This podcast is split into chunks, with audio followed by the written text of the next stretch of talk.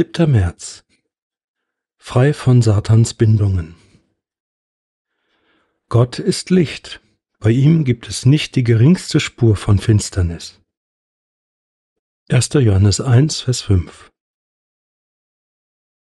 Niemand verliert über Nacht die Kontrolle über sein Leben an Satan, sondern es findet ein schrittweiser Prozess der Täuschung und des Eingehens auf seine raffinierte Beeinflussung statt.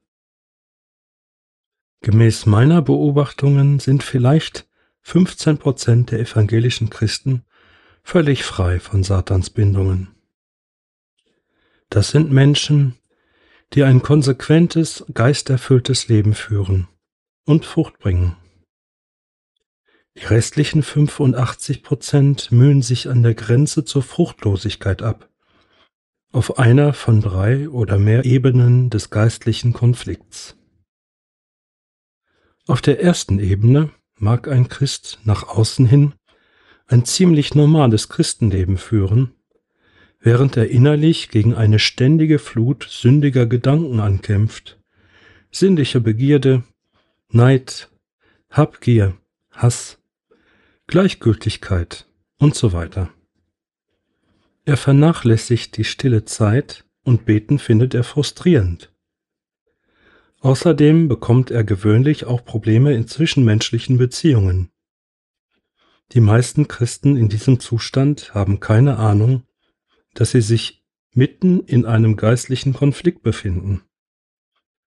Etwa 65 Prozent der Christen leben auf dieser Ebene des geistlichen Konflikts.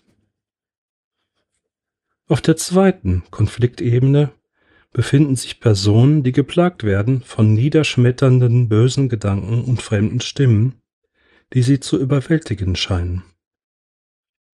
Sie fragen sich, ob sie geisteskrank sind. Selbst in diesem Stadium sind Christen mehrheitlich nicht imstande, ihren Kampf als geistlichen Konflikt einzustufen. Ungefähr 15 Prozent aller Christen fallen unter diese Kategorie. Die meisten dieser Menschen sind depressiv, überängstlich, verbittert oder jähzornig, sind vielleicht alkohol- oder drogenabhängig oder leiden an Essstörungen. Auf der dritten Stufe des Konflikts hat die Person die Kontrolle über sich eingebüßt und hört Stimmen im Inneren, die ihr sagen, was sie denken, sagen und tun soll. Diese Leute sitzen zu Hause oder irren auf den Straßen umher, wobei sie zu imaginären Personen sprechen, oder sie befinden sich in Nervenheilanstalten oder Rehabilitationszentren. Leider werden etwa fünf Prozent der Christen Opfer dieser Stufe der Täuschung und Hörigkeit. Ich sage diese Dinge nicht, um ihnen Angst zu machen sondern um sie zu ermutigen, täglich im Licht zu leben. Wenn sie im Licht leben, müssen sie die Finsternis auf keiner Ebene fürchten. Jedes Kind Gottes kann und soll in Christus frei sein.